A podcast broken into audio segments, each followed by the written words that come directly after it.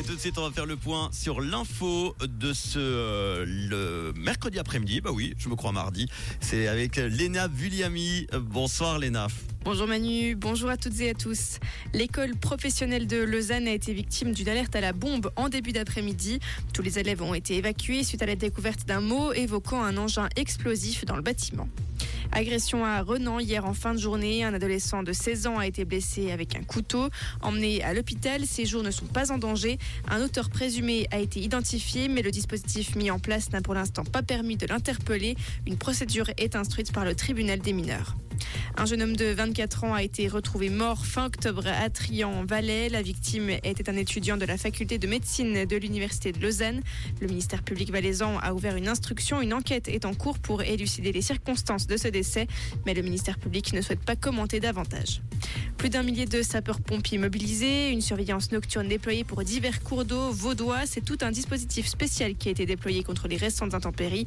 Les précipitations de ces derniers jours ont en effet causé bon nombre de perturbations et si aucun blessé n'est à déplorer, des dégâts matériels ont été constatés. Emmanuel Macron est à Berne. Le président français et son épouse Brigitte ont été accueillis par le Conseil fédéral au complet. Alain Berset a salué les liens historiques entre la Suisse et la France dans un discours officiel.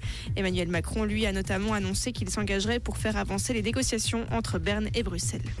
Et les meilleures descendeuses de la planète n'ont pas pu découvrir la nouvelle piste de Coupe du Monde de Zermatt Servigna. Le premier entraînement en vue des deux descentes prévues ce week-end a été annulé en raison des conditions météo. Les deux premières descentes de la saison restent pour leur programmé samedi et dimanche dès 11h45. Merci beaucoup Léna. Retour de l'info, ça sera tout à l'heure à 18h sur Rouge.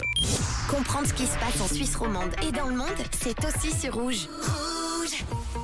Une fin d'après-midi encore en partie ensoleillée. Il fait doux, en tout cas des températures comprises entre 12 et 15 degrés à Grandson, Étoile, Pantala, Versoix et Clarence. Demain jeudi, ça restera nuageux avec quelques éclaircies, surtout dans les Alpes. On aura le retour de quelques précipitations à partir de l'ouest dès la mi-journée. La limite neige va s'abaisser de 2300 à 1500 mètres en soirée. Côté température, 2 à 5 degrés le matin, maximum 11 degrés. Il faudra se couvrir évidemment, mais il fera encore relativement doux dans la nuit de jeudi à vendredi.